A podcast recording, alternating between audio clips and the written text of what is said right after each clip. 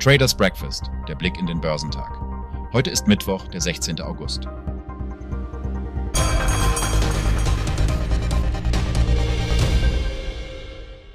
Die asiatisch-pazifischen Märkte erlebten heute einen Ausverkauf, der den Bewegungen an der Wall Street folgte, nachdem es einen Rückgang bei den US-Banken gegeben hatte.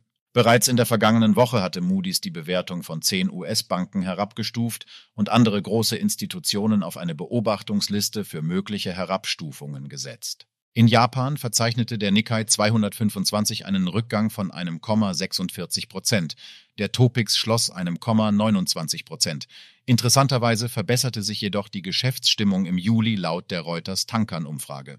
Südkoreas Kospi kehrte nach einem Feiertag mit einem Rückgang von einem Komma 76 Prozent zurück.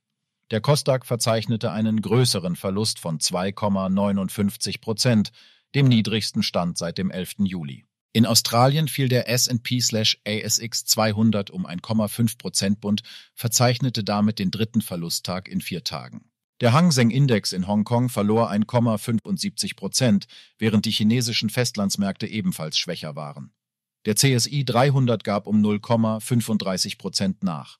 China verzeichnete den ersten Rückgang des Hauspreisindexes seit April, und zwar um 0,1 Prozent im Jahresvergleich. An den US-Börsen setzte sich am Dienstag der Abwärtstrend fort, nachdem die Woche stark begonnen hatte.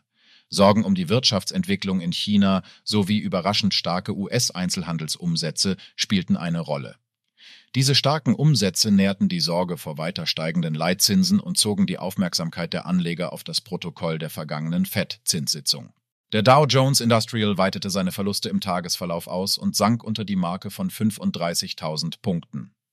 Im Späthandel erreichte der Dow einen Stand von gut 34.908 Punkten, der tiefste Stand seit fast einem Monat. Schließlich schloss der US-Leitindex 1,02 Prozent niedriger bei 34.946,39 Zählern. Auch der am Vortag noch gestärkte Nasdaq 100 konnte sich der Marktschwäche nicht entziehen. Er sank um 1,10 Prozent auf 15.037,65 Punkte. Der breit gefasste S&P 500 verzeichnete einen Verlust von 1,16 Prozent und schloss bei 4437,86 Zählern. Die Kursverluste im Finanzsektor wurden mit einer Warnung der Ratingagentur Fitch vor möglichen Ratingabstufungen begründet. Insbesondere die Aktienkurse von JP Morgan und Bank of America fielen um bis zu 3,2 Prozent. Die Papiere von Discover Financial Services gerieten besonders stark unter Druck mit einem Kursrückgang von 9,4 Prozent aufgrund des Rücktritts des Konzernchefs. Die Kursverluste am deutschen Aktienmarkt dürften sich zur Wochenmitte ausweiten. Die konjunkturelle Schwäche Chinas und die Sorge der Investoren über weiter steigende Zinsen in den USA angesichts recht starker Konjunkturdaten in dem Land könnten den Leitindex DAX am Mittwoch auf ein weiteres Tief seit Anfang Juli drücken.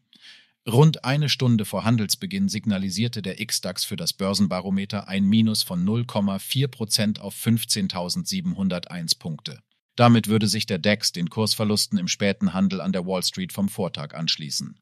Der Fokus richtet sich nun auf das Sitzungsprotokoll der US-Notenbank Fed, das am Abend mitteleuropäischer Zeit veröffentlicht wird. Für den DAX rückt nun das Juli-Tief bei 15.456 Punkten in den Blick. Mit Blick auf die Berichtssaison der Unternehmen richtet sich die Aufmerksamkeit unter anderem auf Grand City Properties. Höhere Finanzierungskosten und Bewertungsverluste bei Immobilien drückten bei der Aroundtown-Tochter im ersten Halbjahr auf die Bilanz. Für den operativen Gewinn im laufenden Jahr allerdings wird das Unternehmen zuversichtlicher.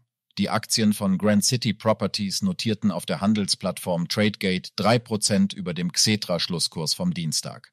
Den Anteilsscheinen von Telefonica Deutschland droht nach einem skeptischen Analystenkommentar der Rutsch auf ein Rekordtief.